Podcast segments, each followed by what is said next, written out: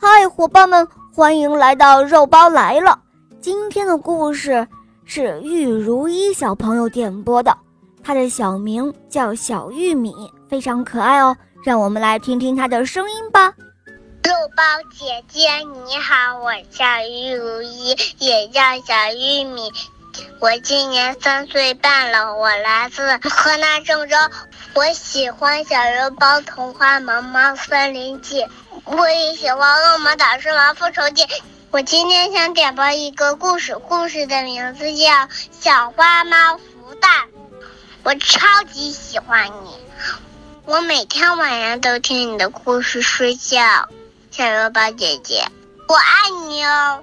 谢谢亲爱的小玉米。肉包也爱你哦，但是我想给你打电话，小肉包姐姐。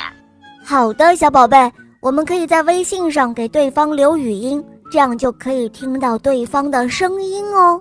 好的，谢谢肉包姐姐。嗯，下面我们就一起来收听你点播的故事吧。下面请收听《小花猫孵蛋》。小花猫整天坐在家里，也不去捉老鼠，却在嫉妒小母鸡在主人眼中的地位。哼，不就是会下两个蛋吗？有什么了不起呢？每天咯咯哒咯咯哒的炫耀自己，好讨厌哦！小花猫心中就这样想的。这一天。小花猫看见小母鸡出去找食物吃了，它就跑到鸡窝里偷了一个鸡蛋，抱到了自己的窝里。哈哈，要是主人知道我也会下蛋，肯定会非常喜欢我的。小花猫心里有了这个主意，它就开始大着嗓门喵喵地叫起来。主人听到小花猫的叫声，就问他：“花猫啊，花猫，什么事情让你叫个不停呢？”“，我亲爱的主人啊，快来看啊，我生下了一个猫蛋宝宝啦！”小花猫回答说道。主人听了之后，感到非常奇怪：“哦，我只听说猫有九条命。”还从未听说过猫儿能生出个蛋来。花猫啊，花猫，你告诉我，这个蛋真的是你生的？主人怀疑的问道。“哦，是的，主人，你难道不相信我吗？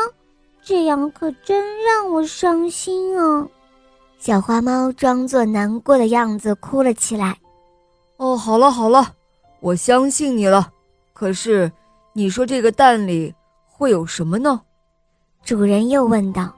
那当然，当然是一只一只小猫咪喽。我要把它孵出来，可是孵化的时候得什么事儿都不能干，我还得吃好多吃好东西呢。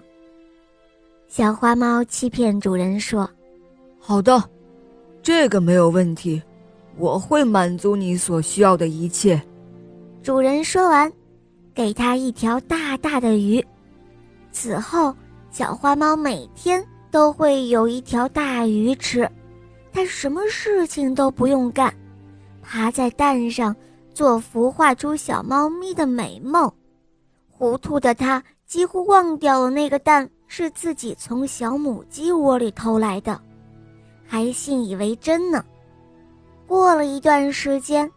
被小花猫孵化的这个蛋里面，蹦出一个活泼可爱的小鸡来。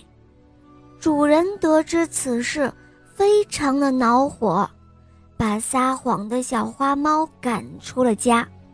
从此之后，小花猫就成了一只无家可归的流浪猫了。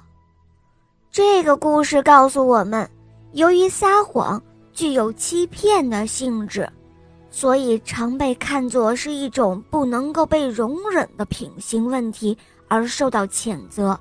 如果孩子从说谎的过程中得到了甜头，便会一发不可收拾，而最终发展成虚伪的、不可信赖的人，这是任何一个教育者都不愿意看到的。因此，家长和老师必须正视与准确分辨孩子的谎言，下大的力度去教育、引导他们，消灭谎言，将孩子培养为正直、诚实、坦率的人。好了，伙伴们，今天的故事肉包就讲到这儿了。小玉米点播的故事可爱吗？嗯，你也可以找肉包来点播故事哦。赶快打开喜马拉雅，搜索“小肉包童话”。我的同学是夜天使，有三十六集，可以收听小肉包和史上最萌的吸血鬼女孩的故事哦。好了，小玉米，我们一起跟小朋友们说再见吧，好吗？小朋友再见啦！嗯，伙伴们，我们明天再见哦，么么哒。